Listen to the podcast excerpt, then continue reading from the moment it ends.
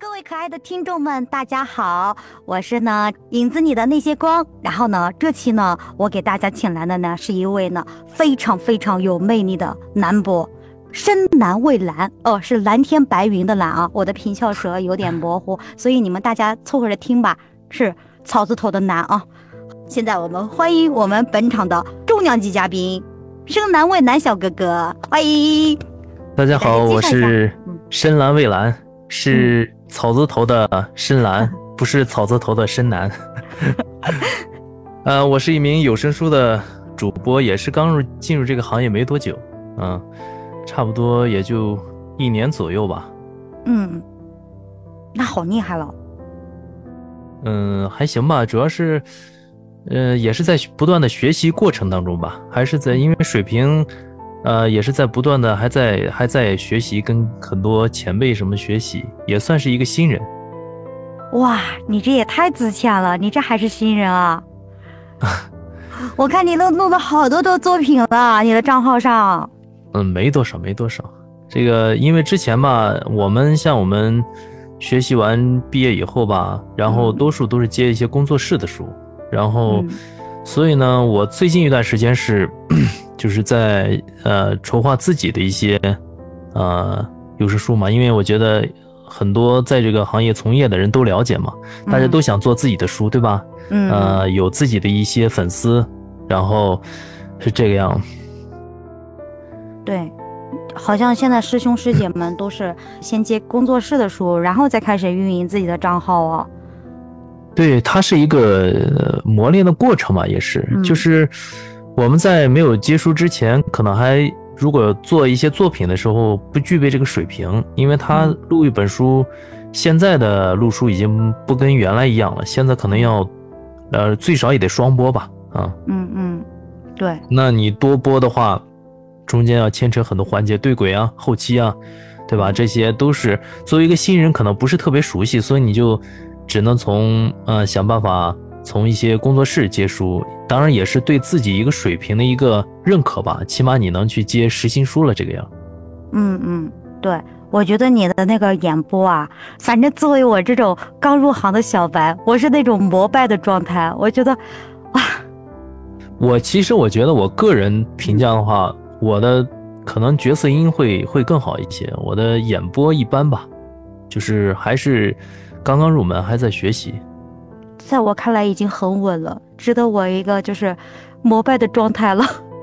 啊，你也你也你这个练习久了，你也会也也也会，呃，水平越来越好的。还没呢，还要跟你们这些大佬好好学习啊！呃，现在还是刚摸到一个门槛嘞。哎，那我想问一下蔚蓝小哥哥，你你是你是为什么会想到当初要加入有声呢？加入有声其实就是挺偶然的，嗯就没有说我就喜欢这个，我不像别人可能说我就从小有一个配音梦，其 实没有，我没有这个梦。我其实，呃，我上学，呃，属于那种体育生、文艺生啊、我以前是可能就那种，嗯，校园歌手出来的。然后呢，然后我就就是后来就是上班学过设计啊、室内哦设计啊、这些，然后后来我又再进入了自媒体行业，嗯、做了好多年。然后突然因为疫情的原因吧，其实转折点哦就还是因为疫情大。我相信很多人都跟我一样，对对对都是在这个转折点遇到了一些问题啊，大大小小的。嗯但那个时候，其实我当时就是觉得想换一个方向，因为我之前做的事情不是我喜欢的事情，就刚好在那一阵休息的时候吧，我就嗯。我就在想，那我不是我还是可以继续做原来的行业，但是我突然就想，我我想之后就做一个我喜欢的行业，然后还能够说一直在这个行业一直做的长久的一个行业，那我就就在那想啊想啊想，然后就偶然看到这个配音的这个这个这个一些一些培训的广告，嗯。然后就误打误撞进入这个行业了。然后在在这个学习的过程中，发现哎，好像这个行业我还能试着去去去尝试一下，看看能不能能不能走一走这种心态，然后一直就做到现在。那你这个做的话呢，就是说现在是一个全职，还是说是一个兼职的状态？哦，我已经是全职了，但是我现在吧是在还在学后期，因为我是从哦演播出来以后吧，然后接了一段时间的这个单子，然后后来嗯我就觉得想在这个行业，你想做的更深入一些，那我就得各个环节我都得懂，然后我就去又去深造了后期吧。哇，那你现在就是一个全能了，从从录书到后面一个制作，就是基本上这个中配精配差不多了吧？我其实以前嗯我其实玩录音这个东西是很早了，我大概在零零三零四年。嗯零四年、零五年的时候，我就已经接触过这个录音。当时因为是唱歌嘛，嗯而且包括你们现在用的这个 AU 的前身，它叫 Cool ID，它是一个有一个那个呃，就是被收购之前的一个软件名字。你如果要是玩录音，嗯，早的话应该都知道这个软件。后来是被这个 Adobe 公司收购了以后，然后变成了现在的 AU。然后所以那个时候我就会一些简单的那个音频的操作。然后现在就是进入有声以后吧，做后期什么的，其实就比较顺手了。但是当时做中配，我觉得没啥问题。然后后来哦我就去选修了广播剧的后期，所以现在基本上做一个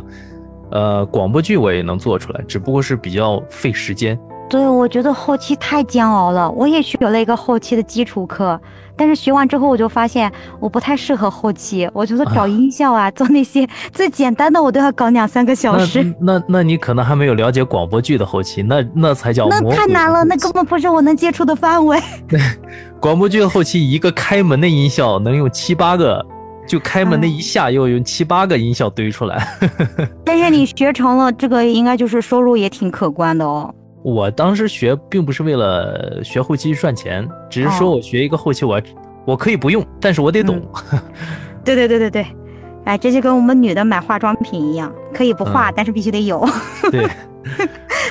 哎，那蔚蓝小哥哥，你是什么时候？你不是去年入行的吗？那你大概是什么时候开始有收入的呀？嗯我没毕业我就就有收入了。我还在上课的时候有一些试音单子，然后是就糊里糊涂的试，然后就中了，然后就一边学一边录音这个样。我这个天呐，真是大神一枚呀！你还没毕业就开始收入了，哎呀，我们哦现在还有好多小白都还没有开始嘞。那那你这个没毕业你就开始有收入了，那你中间应该也没有什么，就是很难熬的阶段吧？最难熬的就是学习阶段，就是那个，嗯，就是刚进这行的时候要学那个基本功嘛。因为我嗯跟你们可能不是一个机构的，嗯然后我们可能时间稍微长一点学习的过程，嗯然后可能要学一些基本的发音啊，包括嗯戏感。刚开始就他都会有一些作业嘛，跟你们一样。嗯就那个阶段，我可能是我觉得最难熬，也就是那个阶段。然后嗯第二个难，嗯、学习那个时候，因为我我比较投入，嗯，虽然说大家都在学，但是我可能对自我的要求，包括我的练习，可能都要比别人多啊。嗯然后，因为我时说实话，我时间也比别人多，咱不能说自己有多努力。我相信有很多人都想努力，但是他可能